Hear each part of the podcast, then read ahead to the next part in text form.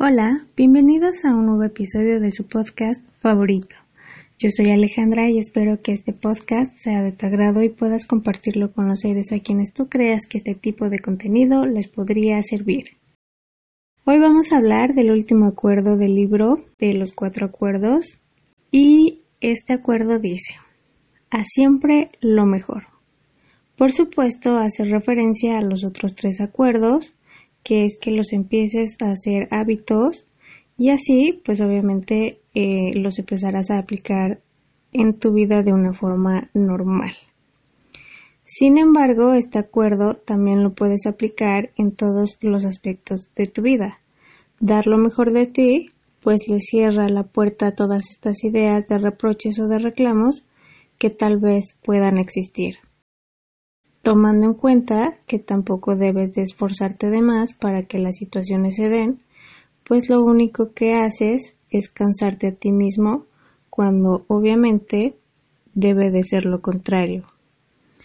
Tomando el ejemplo del episodio anterior, donde la pareja dice que está bien pero en realidad está enojada, aplicaría de la misma manera. Si tú das lo mejor de ti en la relación, a pesar de que a lo mejor la otra persona haga reclamos o haga juicios, pues tú sabes que diste lo mejor de ti y eso de alguna manera calma tu ser y crea tranquilidad, a pesar de que la otra persona pues no lo ve así.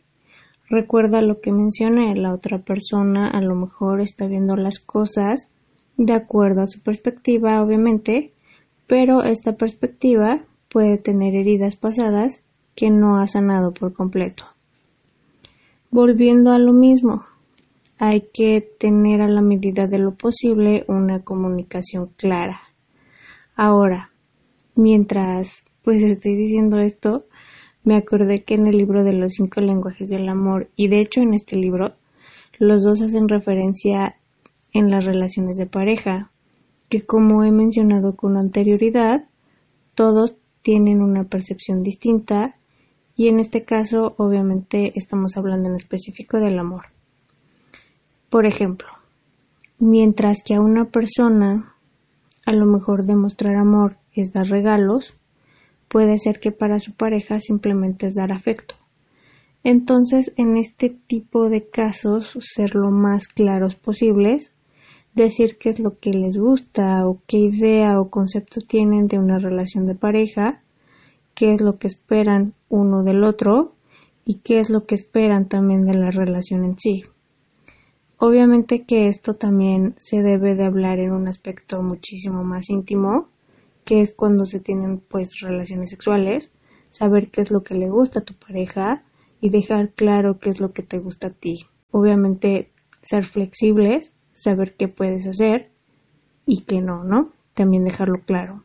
Y siempre pues llegando a un acuerdo en donde los dos se sientan lo más cómodos posibles. Esto hace mucho que no te creas expectativas, que pues este es un acuerdo que ya vimos anteriormente. Y volviendo al tema, dar lo mejor de ti en todos los ámbitos de tu vida sin esforzarte de más. Bueno, en lo personal creo que todo lo que realices en tu vida debe de darte paz. Hay trabajos que, por ejemplo, son estresantes o pesados, pero son situaciones momentáneas al final del día lo que debe de darte pues es tranquilidad y debe ser algo que en definitiva te debe de gustar. He visto personas que a lo mejor tienen trabajos agotadores, pero cuando hablas con ellos hasta se emocionan de contarte sus trabajos, lo que hacen, sus experiencias, ¿no? El libro habla también de lo que hemos venido mencionando, que es no esperar un resultado, si esperas un resultado y haces las cosas en base a esto, pero pues conforme va pasando el tiempo ves que a lo mejor lo que quieres no es lo que estás obteniendo y te desilusionas. Y tú al desilusionarte, pues lo más probable es que abandones lo que estás haciendo, cuando por supuesto no debería de ser de esta manera, ¿no? Es seguir dando lo mejor a pesar de que el resultado no es el que se desea o el que se busca. Recuerda que aunque te lleve más tiempo del que esperabas o que los demás, no significa que no lo vas a lograr. la mayoría de los casos simplemente es persistir. Y ni siquiera se trata de talento, es simplemente no darse por vencidos. Menciona que cuando no te agradas o no te quieres a ti mismo, pues te agredes o te lastimas, ya sea por tus propios medios, o sea, por ti mismo o por ti misma, o por otra persona eh, ajena. Entonces, reflexionar sobre este tema te va a ayudar a cambiar la manera en que vives. El empezar en confiar en ti, en darte ánimos y sobre todo dar lo mejor de ti, sí, pero sobre todo a ti mismo. Este hecho hace que incluso tengas ideas productivas, que actúes para llevarlas a cabo, tener tu vida en armonía. El hecho de aplicar los cuatro acuerdos a tu vida hace que, por supuesto, mejore considerablemente. Como lo dije al iniciar este episodio, es empezar a utilizar los cuatro acuerdos en tu vida, aplicarlos constantemente para que con el tiempo se vuelvan hábitos. Sin embargo, cuando empieces a aplicarlos van a surgir otros acuerdos que tú ya tienes arraigados en tu vida, que son lo que nos enseñan desde pequeños. Nos los enseñan nuestros padres, o la sociedad. Entonces, lo más seguro es que se vaya a crear una especie de conflicto en donde de alguna manera te va a tocar decidir si quedarte con tu viejo acuerdo o aplicar el nuevo acuerdo. Es importante que seas honesto u honesta contigo misma cuando se llegue que tu antiguo acuerdo se haga presente y que no te deja el colocar el nuevo acuerdo, pregúntate el por qué. Muchas veces puede ser por miedo, pues a cambiar algo viejo o algo conocido por algo nuevo. También puede que haya alguna herida ahí presente, entonces aplicar lo que alguna vez comenté en los episodios anteriores de este podcast, que es sentarte y analizar lo que piensas o sientes, pero en todos los aspectos de tu vida. ¿Cuáles creencias o cuáles acuerdos son los que tú tienes? Bien, por ejemplo, que pienses que a lo mejor cocinas mal, porque en el pasado lo que estabas cocinando pues se te quemó. Entonces ahí lo anotas, que no cocinas porque se te quemó. Este es un acuerdo que ya tienes y que ya no lo quieres más en tu vida y por lo tanto lo vas a romper. La única forma de romperlo pues es sustituyéndolo por otro acuerdo que en este caso sería voy a cocinar y voy a dar lo mejor de mí para que salga bien y si no sale bien lo voy a volver a intentar. Y así va a ser. Vas a cocinar, lo vas a intentar y lo vas a intentar las veces que sea necesario hasta que tú te sientas conforme con el resultado. Si no sabes por dónde empezar, empieza contigo mismo. ¿Y a qué me refiero? Pues cómo te expresas hacia ti, cómo es que tú te tratas, cómo es que tú te hablas, tanto internamente como externamente. Y de ahí vas a ir en cada aspecto de tu vida, ya sea relaciones, economía, trabajo, en fin. Todo comienza con tu percepción de las cosas, de las situaciones y obviamente de ti mismo. Y pues esas percepciones se basan en los pensamientos o en los acuerdos que tienes. Cambiando estos acuerdos es como va a cambiar tu vida, sin embargo el cambio no se realiza de un momento a otro, entonces pues necesitas paciencia, sobre todo contigo mismo. Necesitas también constancia, disciplina y empatía.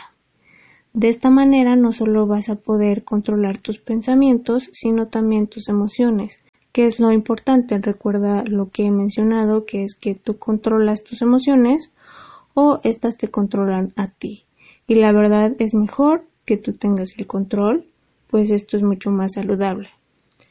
El libro habla de que mientras haces todo este proceso vayas de igual forma perdonando, perdonando a quienes consideres que te lastimaron, sea quien sea, y por supuesto el irte perdonando a ti.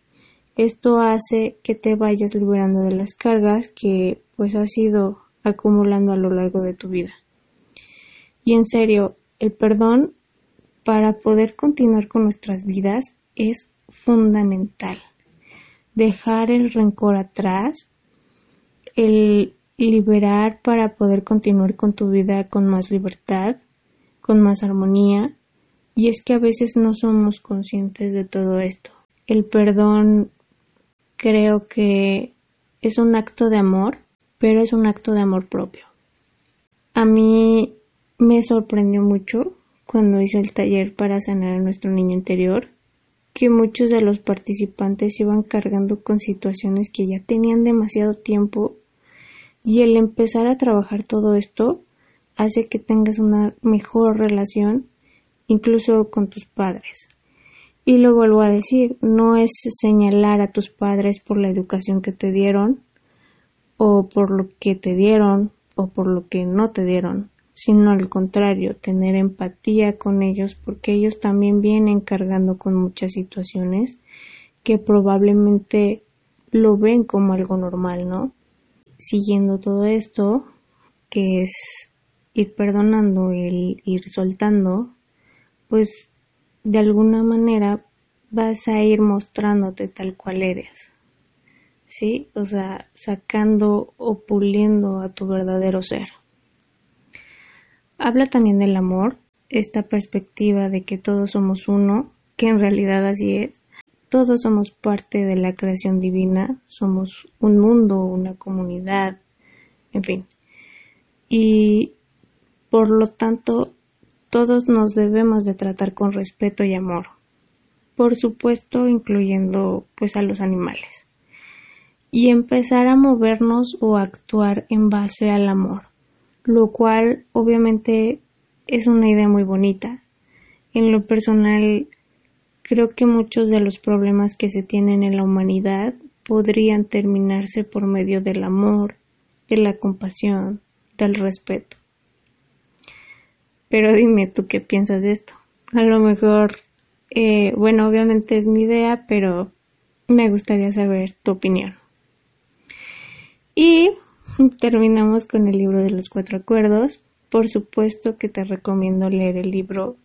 No hay nada como que tú mismo o tú misma tomes tus propias conclusiones. Hay un quinto acuerdo.